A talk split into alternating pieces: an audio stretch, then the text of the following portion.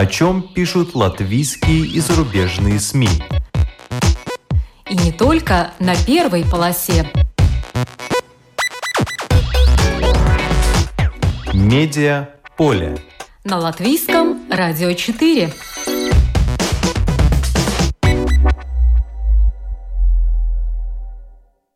Здравствуйте! Вас приветствует Марина Ковалева. Что обсуждали на глобальном медиафоруме немецкой волны в Бонне? Почему поправки о передаче содержания общественных СМИ коммерческим – это законодательный брак? Как ЛТВ начинает освещать выборы в Сейм? Что будет осенью с содержанием ЛТВ-7 на русском? Об этом поговорим с главным редактором ЛТВ Сигитой Роти. Но сперва краткий обзор некоторых публикаций. Город, где начинается Европа. Под таким заголовком в журнале «Ир» опубликована статья, в которой идет речь о том, как в приграничном эстонском городе Нарва все больше местных русских оказываются уже не подвластны кремлевской пропаганде. Люди постепенно начинают сомневаться в правильности действий Путина и психологически переходят на сторону тех, кто считает Россию страной-агрессором. Но русских, которые бы публично осудили войну в Нарве, все-таки еще не так много. В Нарве никто, в том числе и русскоязычные, не хотят быть в составе России. Издание пишет, что у трети жителей Нарвы, которая насчитывает 60 тысяч человек, российские, а не эстонские паспорта. Но при этом никто не переезжает в Россию, где зарплаты и пенсии ниже, а медобслуживание хуже. Ряды добровольцев Лиги обороны при Министерстве обороны Эстонии пополняют все новые члены, том числе из числа этнических русских. В Нарве из 300 человек Лиги обороны половина русские. Чтобы подчеркнуть отстраненность Нарвы от России, в этом городе недавно ввели новый лозунг «Здесь начинается Европа». «Большая чистка». По таким заголовкам в издании «Культура Сдена Унисклайде» опубликована колонка скульптора Ивара Друле, который делится своими мыслями о планах по сносу в Латвии памятников советской поры. Он иронично интересуется, что делать с серпами и молотами, которые видны на ограждениях вдоль набережной променада на Мукусалось. Их можно было бы вырезать. Или что делать с монументальными фресками аэропорта Спилве, на которых представители России, украинской и других республик прославляют советскую власть. Да и на здании Академии наук видны советские колосья.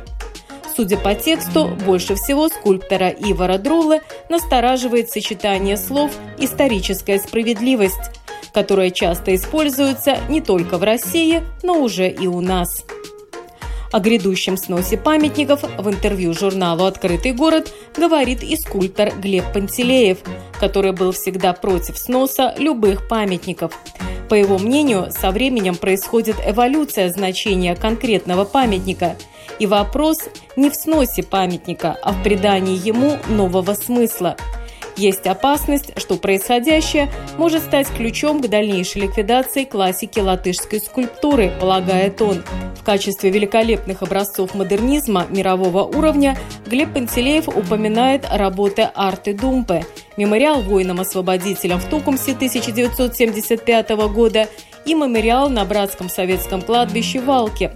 Кстати, Арта Думпе является также автором скульптуры «Мать Латвия» на кладбище легионеров в Лестоне. Если пойдет лавина, то под нее могут попасть и Ойра Вацетис, и Отто Сколме, опасается Глеб Пантелеев. Если не трогать современные скульптуры, нагруженные идеологией, то они со временем станут просто артефактами. Восхищаются же сейчас люди гигантскими головами с острова Пасхи – не особо зная, что они означали тогда для заказчиков, хотя, скорее всего, около них совершались кошмарные жертвоприношения, приводит пример скульптор. Журнал The Economist пишет о том, как в Финляндии в местечке Ольки Лоото завершают строительство подземного хранилища для отработанного ядерного топлива. Пять почти идентичных вертикальных туннелей, соединенных с одним горизонтальным, располагаются у подножия скалы на глубине почти полкилометра. Здесь захоронят для начала отходы двух финских АЭС. Если понадобится, количество вертикальных туннелей можно будет довести до 100 и больше. В 33 странах мира скопилось 260 тысяч тонн ядерных отходов с тех пор, как в середине 50-х годов 20 века стали производить электричество, используя атомную энергию. Сейчас большинство ядерных отходов хранится под водой в охлаждающих бассейнах, обычно созданных недалеко от АЭС. Остальные хранят сухим способом. Финляндия – первая и пока единственная страна мира, где создается глубинное геологическое хранилище ядерных отходов, которое потом никуда не надо перемещать. Волки Лоото находится АЭС – где производят 21% от всего объема электричества, потребляемого в Финляндии.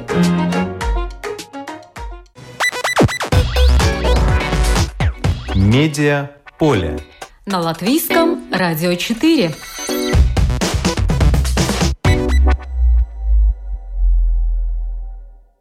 В Бонне состоялся глобальный медиафорум, который в 15 раз организовала вещательная корпорация «Немецкая волна». Темы были заявлены самые разные.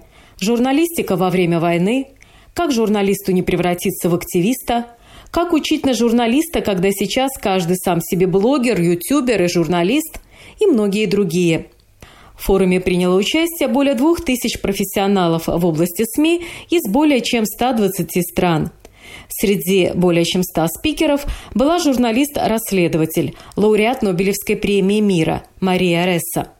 А премия немецкой волны за свободу слова в Бонне была в этом году вручена журналисту Associated Press и писателю Мстиславу Чернову и фотожурналисту-фрилансеру Евгению Малолетке из Украины – на глобальном медиафоруме немецкой волны в Бонне побывала главный редактор латвийского телевидения Сигита Роти. Я созвонила с Сигитой, чтобы поговорить как об этом мероприятии, так и о том, что происходит у нас в Латвии. Предлагаю вам послушать запись нашей беседы. Здравствуйте, Сигита. Добрый день. Из всей повестки глобального медиафорума какие вопросы вы считаете наиболее важными для нас, живущих в Латвии? Ну, трудно сказать. Для журналистов, конечно, все вопросы были очень интересны. Ну, по крайней мере, мне казалось, что это интересно. Несомненно, сейчас очень актуальный вопрос – это вопрос насчет войны в Украине. Что такое военная журналистика, эм, как эм, не попадаться на пропаганду, как сохранить свое журналистическое чувство и долг быть э, объективным и как работать в этих обстоятельствах. Также, конечно, интересно, как социальные сети влияют на работу медиа, на работу журналистов. Я думаю, что там было довольно много интересных вопросов. В этом мероприятии приняла участие лауреат Нобелевской премии мира Мария Ресса. Было заявлено ее э, выступление на тему «Чем вы готовы пожертвовать ради правды?». Э, на чем она сделала акцент в своем выступлении, если вы ее слушали? Я слушала. Э, акцент был такой, что но ее история такая, что она подверглась такими очень агрессивными нападениями и очень некрасивыми, брутальными. И мне очень нравилось то, что она сказала, что это ее как раз э, сделало сильнее в том смысле, что она поняла, что должна работать еще лучше, еще лучше, и рассказывать э, правду все больше, что это, ну, как бы не ну, э, она не пала духом, она не мучилась там э, в депрессии, в обиде насчет того, что, что него так агрессивно нападали, но то, что она как раз ну, стала сильнее, как бы журналистически сильнее. Она поняла, что надо работать просто еще лучше, и что она на правильном пути, и ну, просто делать свою работу. Исходя из вашего опыта, чем готовы жертвовать латвийские журналисты ради правды? Ну, это, наверное, как кто. Это уже от человека зависит. Есть у нас журналисты, которые, ну, тоже ради правды готовы жертвовать многим, даже иногда, может быть, не только своим самочувствием психологическим, когда все на их набрасывается. Иногда и работой, да. Эм, но есть, конечно, и такие, которые, может быть, ну, как бы раз обгорели, и потом уже успокоиться. Но по большому мне хочется думать, что, по, что большая часть наших журналистов все же готовы и, как, на какие-то жертвы ради правды. Да, я преклоняюсь перед э, военными корреспондентами ЛТВ, Амулиншем и Климовичем, э, которые на самом деле подвергают свою жизнь опасности, отправляясь в Украину и делая репортаж из этой сейчас самой горячей точки в нашем регионе? Ну, безусловно, э, потому что там ну, нигде не безопасно, там везде опасно.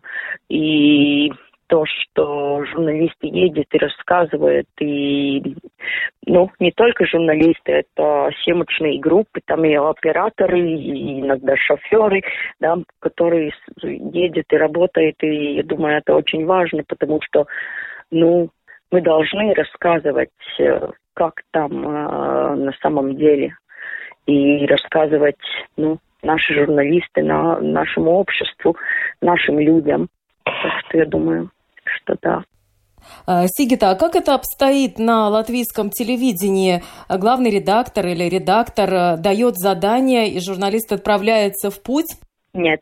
Имеет ли э, возможность журналист отказаться? Uh, у нас даже в наших кодексах записано, что ни редактор, ни вообще никто не может uh, заставить журналиста ездить вот в такое небезопасное место. Это только если журналист э, или оператор, или кто ну, сам, сам готов это делать. И, и нельзя быть такое задание. Потому что, ну как, самое важное, ведь у нас э, безопасность своих людей, и никто не может отправлять ни одного журналиста на такую работу. Одна из тем э, глобального медиафорума э, – это формирование журналистики во время войны.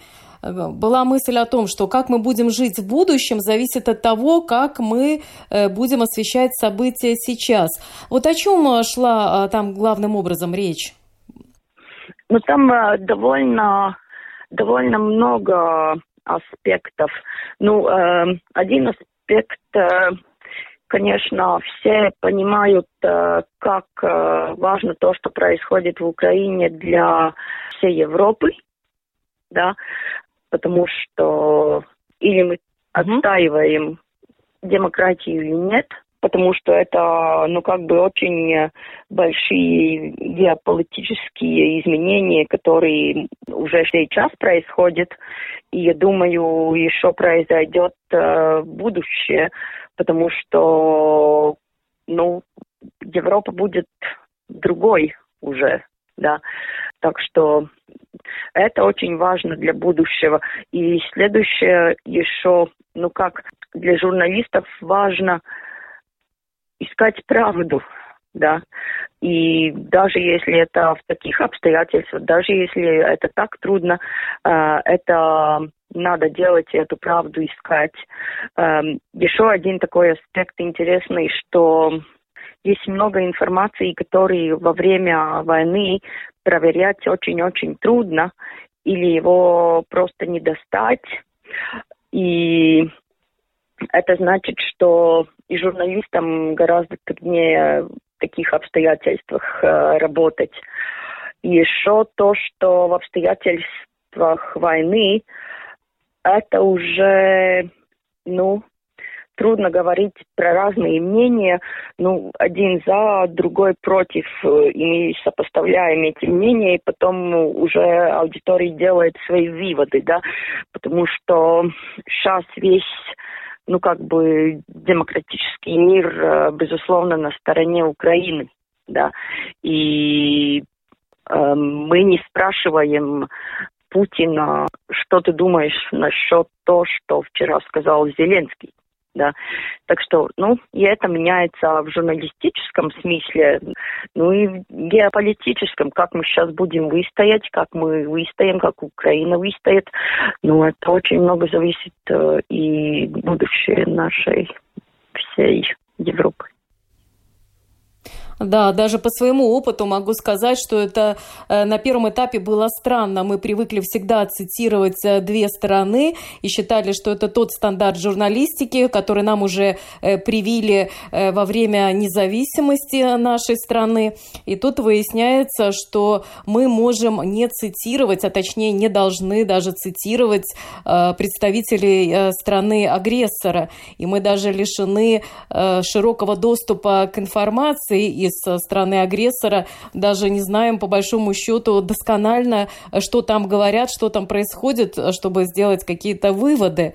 И вот это, конечно, такая дилемма, э, которая вызывает много вопросов. Нет, ну, конечно, мы как журналисты можем к этой информации эм, получить доступ, да. Я согласна, что мы как журналисты должны знать, что там э, говорят, э, мы не можем знать, что агрессор думает, потому что они, ну, как бы, ну, врет с утра до вечера, да.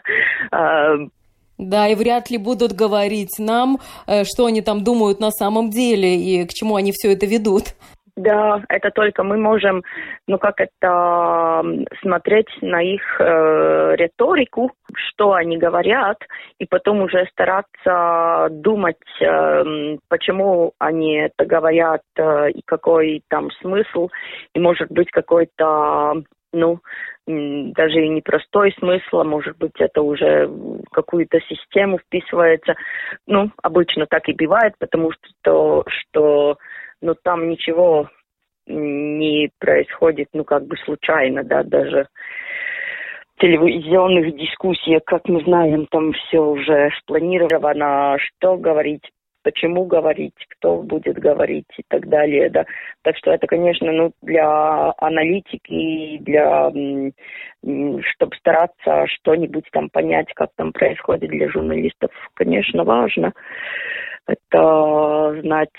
Но в то же время все время держал в уме то, что все это вранье, что все это пропаганда, все это дезинформация. А, Еще один а, вызов а, нашего военного времени – это как бы из журналиста не превратиться в активиста. Об этом тоже шла речь на этом глобальном форуме. Вот где те красные линии между репортерской работой и уже активизмом? Ну, это только вопрос профессионализма и здравого смысла.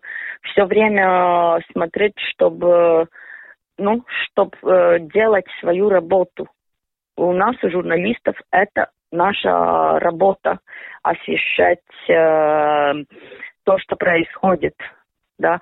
Э, это не наша работа э, участвовать, ну, как бы в войне, вот э, в каком-то другой роли, да. Вы должны все время помнить, что мы журналисты.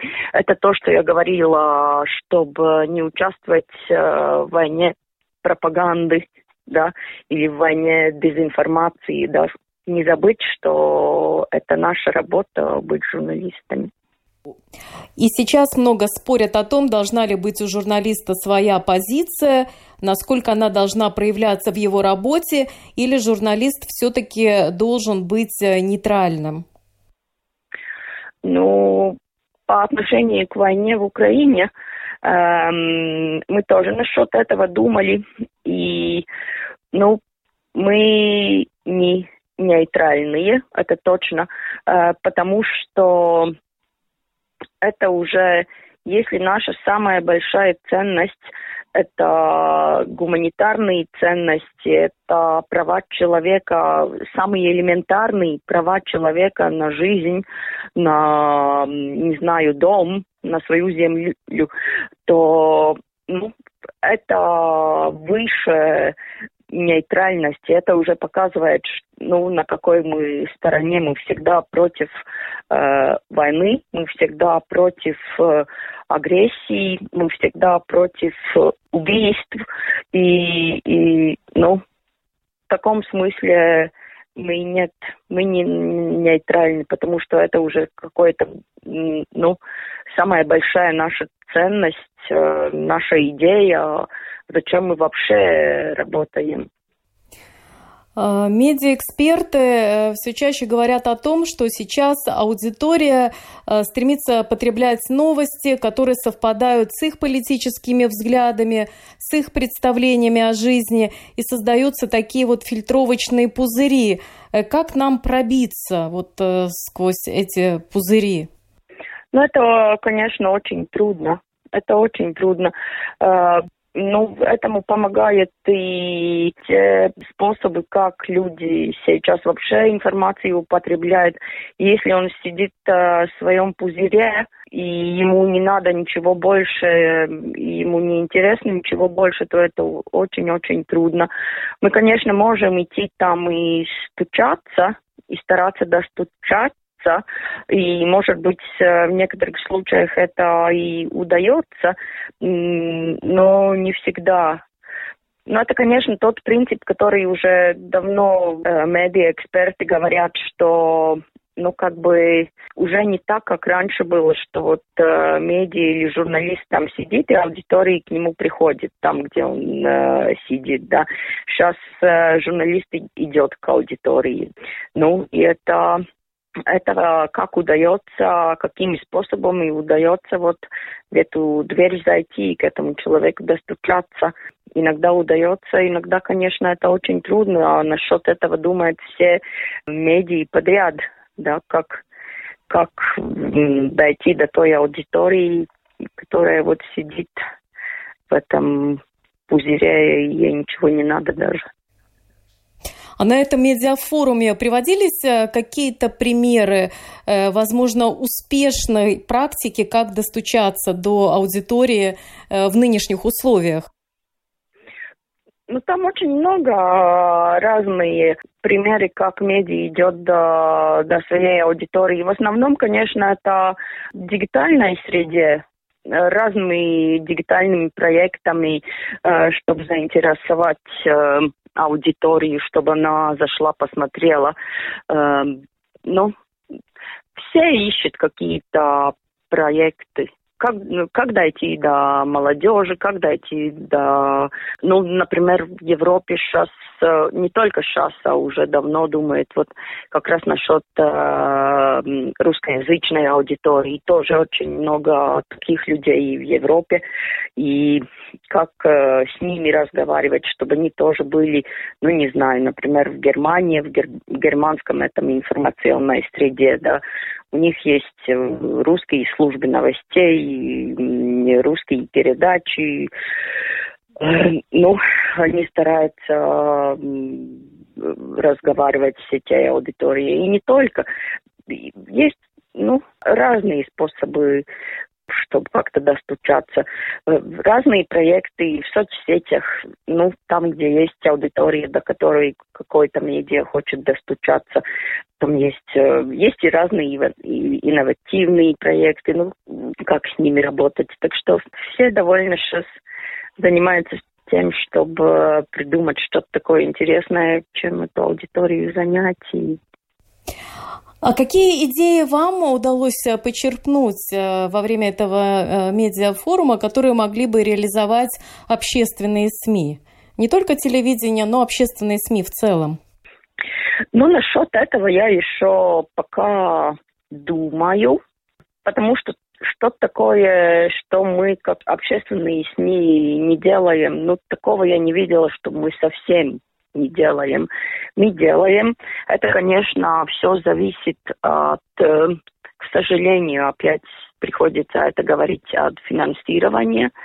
потому что, ну, чтобы делать такие, не знаю, большие, очень профессиональные, красивые проекты, это, к сожалению, довольно большие деньги, потому что все стоит что-то, да, чтобы его привести в высоком э, квалитете. Но, конечно, то же самое, что нам надо очень серьезно думать, какие мы выглядим в дигитальной среде, как серьезно мы к этому относимся, потому что рано или поздно мы придем тому, что дигитальная среда в дигитальной среде будет э, гораздо больше аудитории, чем э, в линейной.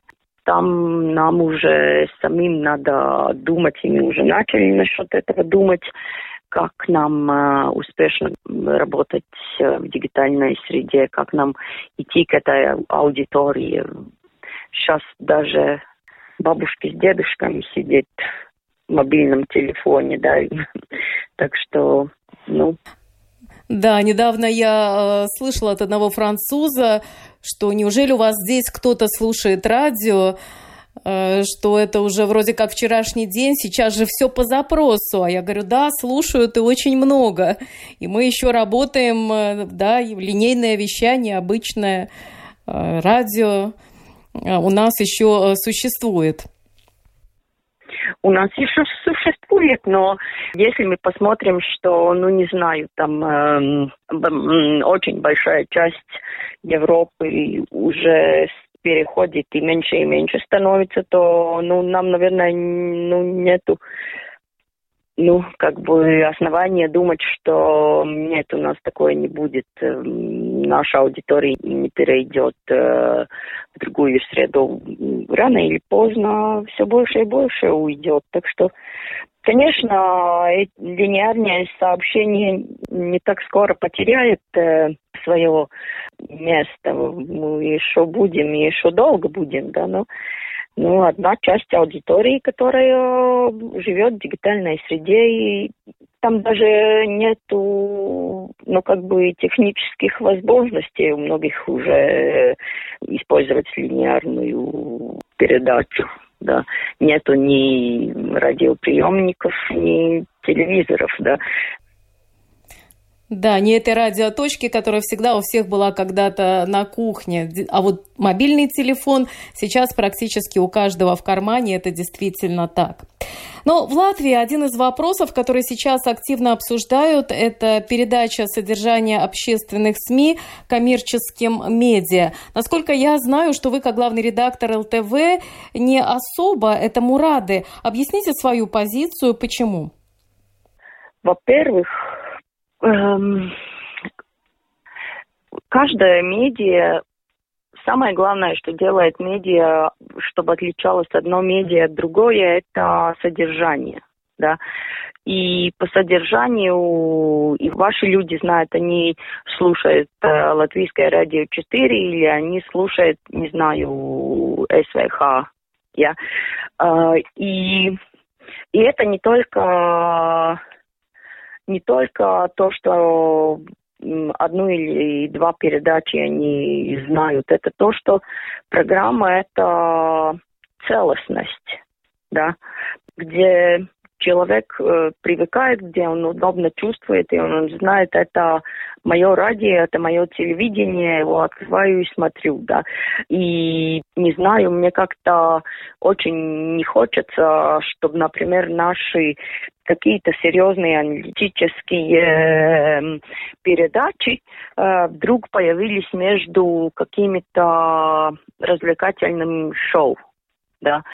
Мы очень серьезно думаем э, насчет всей программы, чтобы она была как одно целое. Например, когда началась война в Украине, мы убрали из программы всякие комедии и другие такие развлекательные вещи, которые нам казалось, это не время показывать, потому что это все же война тут рядом, и там гибнут люди, да. И я просто не представляю, как э, в развлекательной программе, например, можно показывать вот в фильме этого э, наших э, людей про наших журналистов, например, про Украину, если мы так говорим, да. Это одна вещь. Другая чисто практически, ну, это закон очень э, странный. Во-первых, э, отдавать передачи коммерческим медиам записали в законе для в законе насчет помощи украинским беженцам. Да. И это, ну, по-моему, даже не то, что глупо, это просто цинично потому что кто-то решил, что это хорошая идея э, за даром без денег получать э, содержание и передачи общественных медий, да, самому не платя за это деньги, а просто так э, как, э, не знаю, в каком-то складе пойти и посмотреть, ой, это я хочу себя показывать, платить ничего не буду, а показывать мне надо что-то, да. И это записать э, в законе помощи украинцам. Ну, это украинским беженцам, но это цинично, это непорядочно, да прикрылись войной, хотя, с другой стороны, э, есть э, такой аргумент, что это поможет прибывшим сюда украинцам изучать э, латышский язык, потому что речь идет о содержании именно на государственном языке, на латышском языке, не идет речь о содержании ЛТВ-7, насколько я понимаю, если это не так, то поправьте меня. То есть, как бы благая цель, потому что надо же объяснить, почему прикрылись именно этой ситуацией. Но вот как вам вот эта идея, что если там будут субтитры, то э, это поможет людям выучить латышский? Ну а кто же? Украинцы сейчас могут э, смотреть э, разного рода передачи. Ну, не знаю, но это как-то, ну там, ну все это, все это выглядит как-то очень странно и на каком сейчас свете, я имею в виду, э, продвигается, то есть вы уже обязаны отдавать это содержание, уже кто-то его запросил, или пока это еще не вступило в силу? Мы просто не можем это сделать еще по одной причине, про которую никто не думал, когда принимаю эти поправки к закону. Авторские а, права? Авторские права.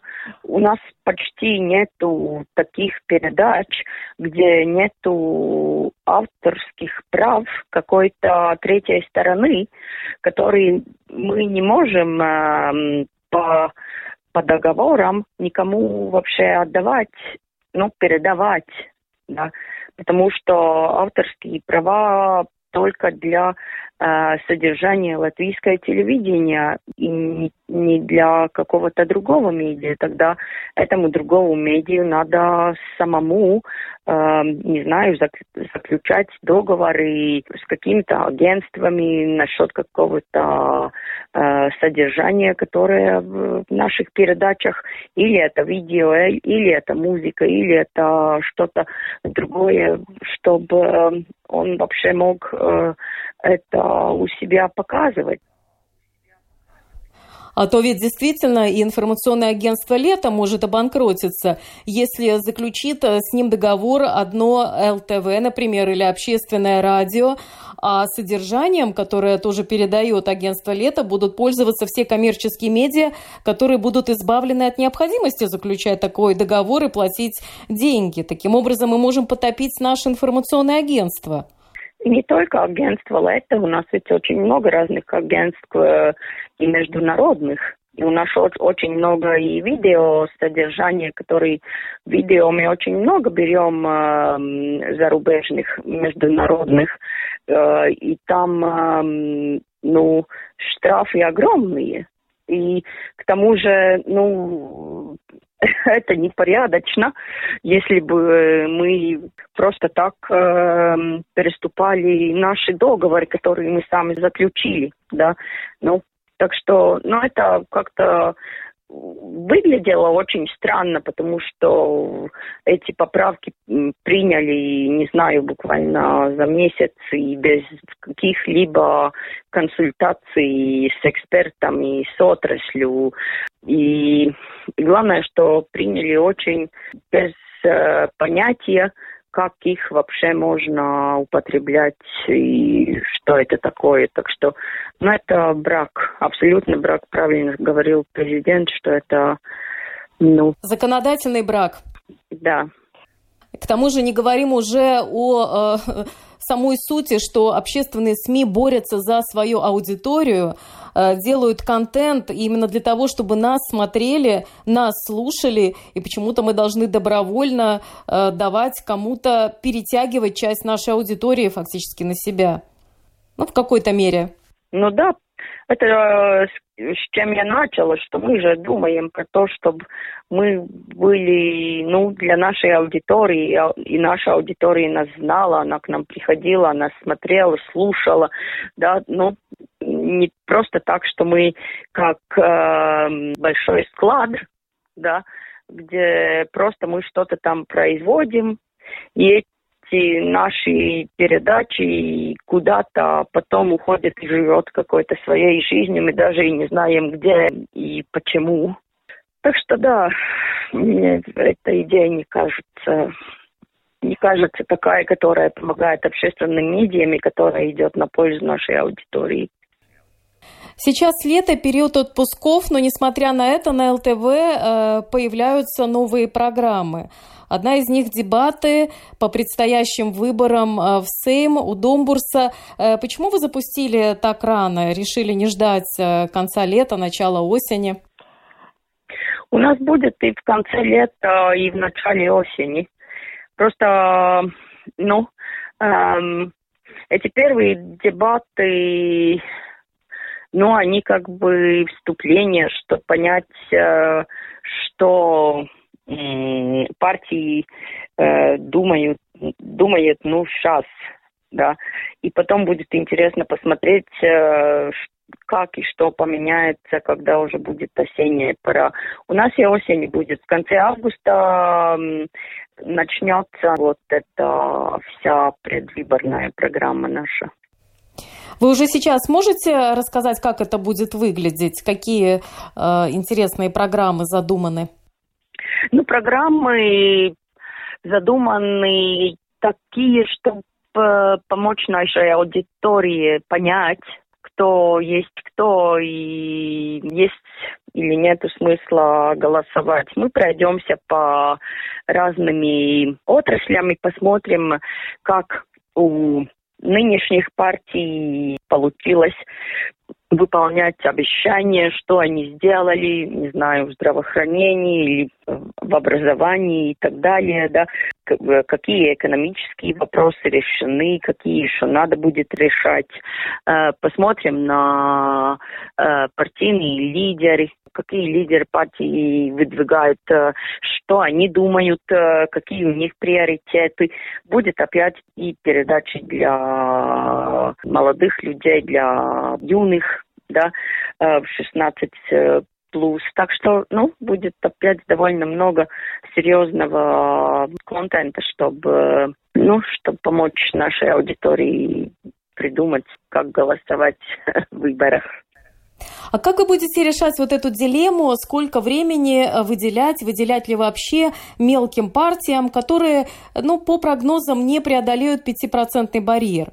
Потому что, с одной стороны, да, вроде мелкие, но с другой стороны, может быть, мы, не особо уделяя им внимания, я в том числе имею в виду и наше латвийское радио, не даем просто им вырасти, не рассказывая аудитории, не привлекаем к ним внимания, и поэтому у нас из года в год одни и те же партии. Вот как вы решаете этот вопрос? Ну, по закону нам надо всем партиям дать э, место чтобы они могли рассказывать э, о себе, и мы дадим им возможность про себя рассказывать.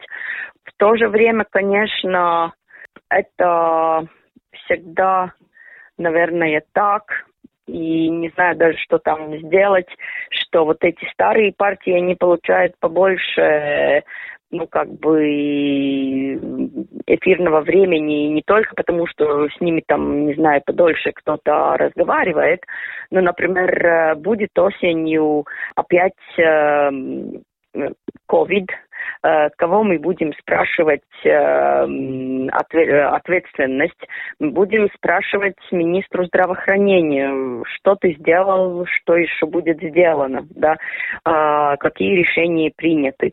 Эм, или будет экономический кризис, мы будем говорить э, с министром, э, не знаю, экономики, финансов.